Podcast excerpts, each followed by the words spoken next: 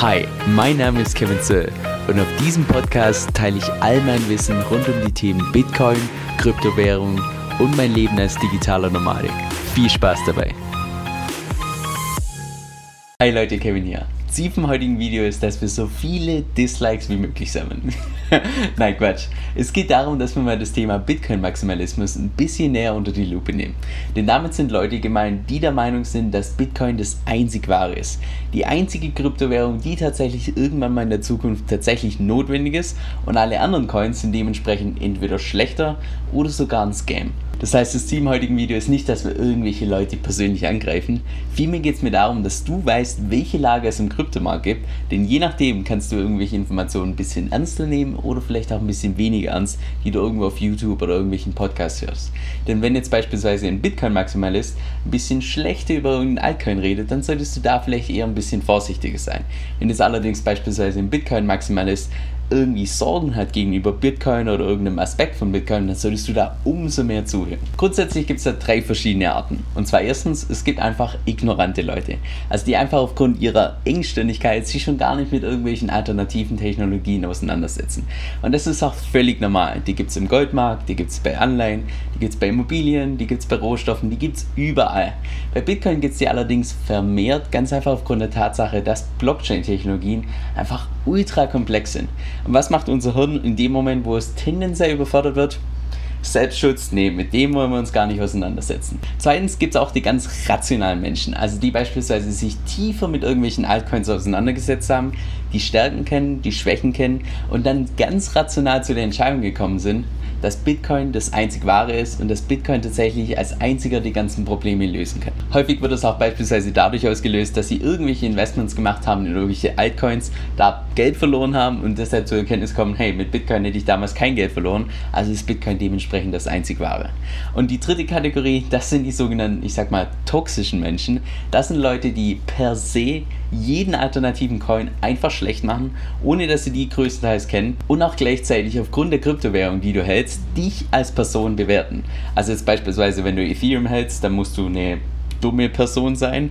Oder wenn du jetzt irgendwie ein Altcoin promotest, also dann musst du ja ein Abzocker sein. Das Traurige in der Geschichte, und das habe ich persönlich bei YouTube auch schon mehrfach gesehen, ist, dass manche Leute ganz rational anfangen und dann immer mehr in diesen toxischen Raum reinschlittern, weil sie eben zu stark den Fokus haben auf die ganzen Probleme der Altcoins und dann nicht mehr sehen, hey, was können die denn überhaupt oder welche Vorteile bringen die vielleicht. Und das erkennst du auch häufig daran, dass wenn die über Bitcoin reden, dass es sich so ein bisschen, ich sag mal, religiös angehaucht oder fast schon gar wie eine Sekte anhört.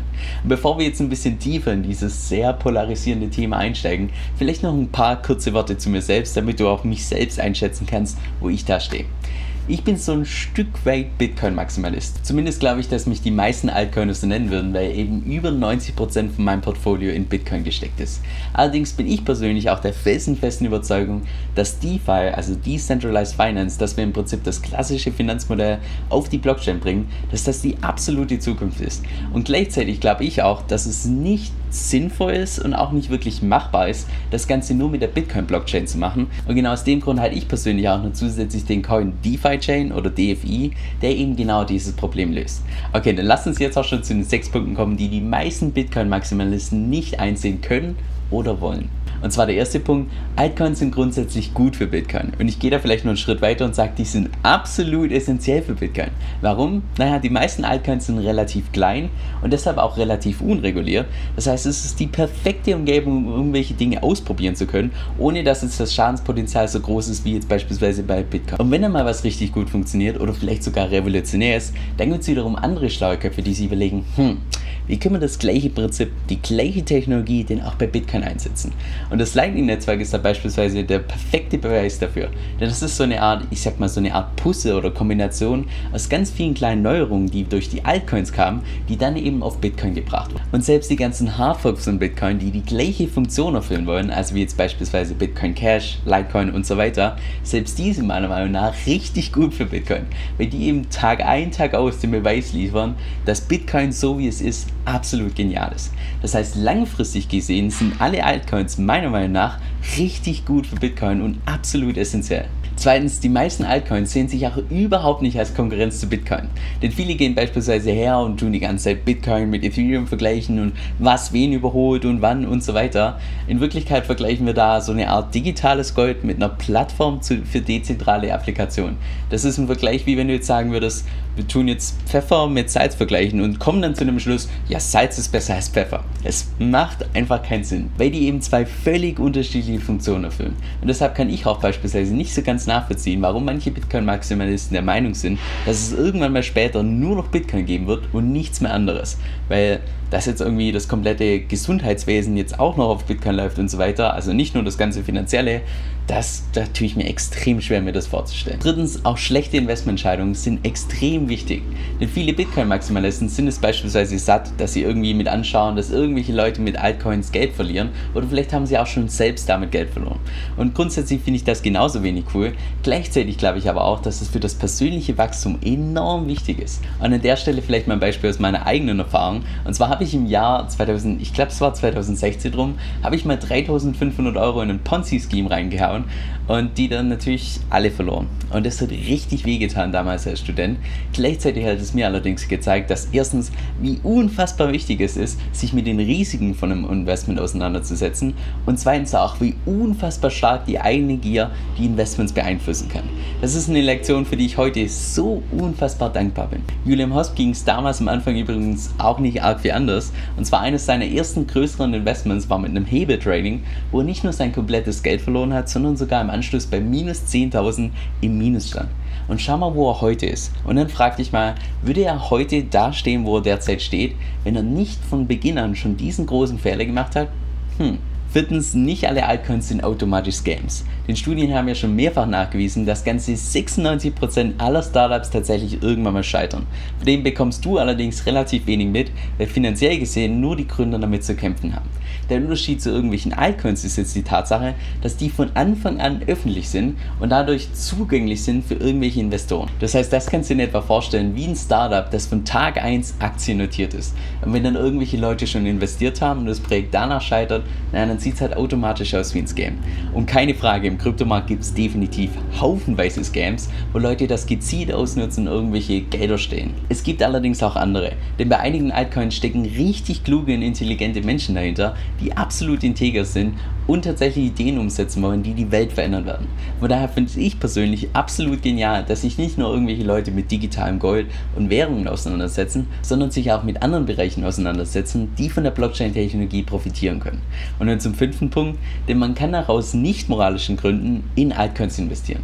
Jetzt was meine ich damit? Jetzt beispielsweise Leute, die sich ganz viel damit auseinandergesetzt haben, wie Bitcoin tatsächlich irgendwann mal die Welt verbessern wird, bei denen wird Bitcoin irgendwann mal zu einem, ich sag mal, zu einem moralischen Investment.